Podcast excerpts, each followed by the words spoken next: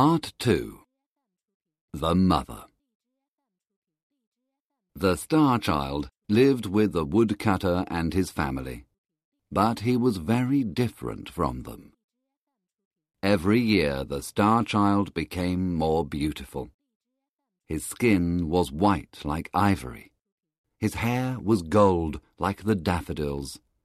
His lips were like the petals of a red flower, and his eyes were blue like the violets near a river.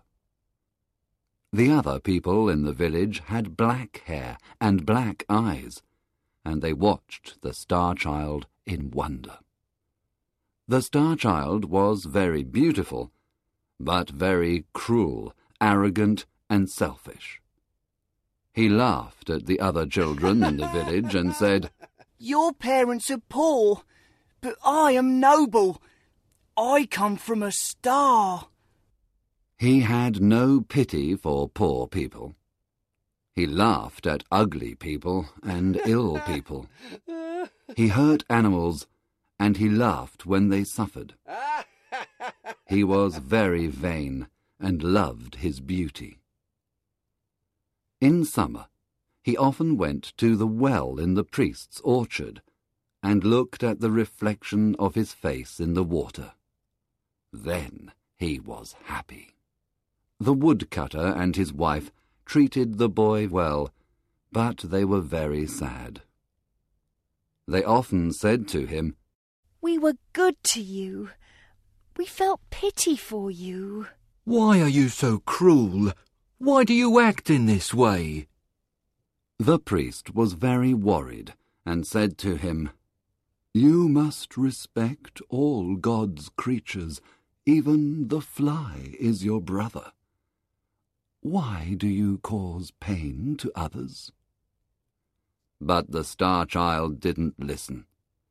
He continued to hurt animals and laugh at the problems of other people. the other children followed him because he was beautiful and could dance and make music. They followed his orders. He was their leader, and they became cruel and hard like him. One day, a poor beggar woman arrived in the village. Her clothes were very old and torn, and she had no shoes on her feet. She was very tired and sat under a tree to rest. The Star Child saw her and said to his friends, Ugh! Look at that ugly woman! We don't want her here! And they started to throw stones at the poor woman. She was terrified, but she didn't stop looking at the Star Child. What are you doing? shouted the woodcutter when he saw this. Stop immediately! Why do you have no pity for this poor woman? I will not listen to you. You are not my father, replied the Star Child. This is true, but when I found you in the forest I had pity for you. The old woman was listening and when she heard these words, she screamed and ah! fainted. The woodcutter carried her into his house, and his wife put meat and drink on the table for her. But she did not eat or drink. She asked, Did this child come from the forest? Did he have a gold cloak with stars on it? Did this happen about ten years ago? The woodcutter was very surprised. Yes, he replied. And did he have an amber chain round his neck? Yes, he did, said the woodcutter. Come with me, and I will show you the cloak and the chain.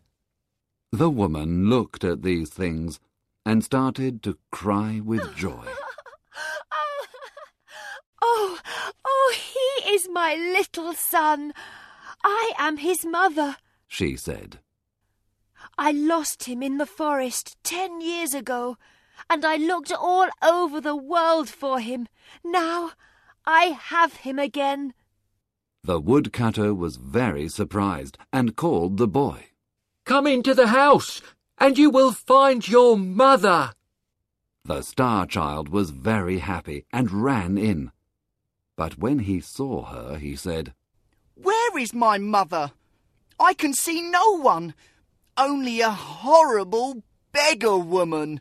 I am your mother. She said, You are mad! I'm not your son.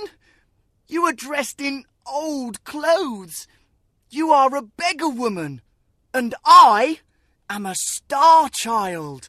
But I recognized you when I saw you, and I recognized your cloak of gold and your chain of amber. Robbers stole you from me. Come to me, my son. Your love is very important for me. She opened her arms to him, but he was very angry and closed the doors of his heart to her. The woman cried, Oh, oh, kiss me before I go, because I travelled all over the world, and I suffered much to find you. Never! You are very ugly.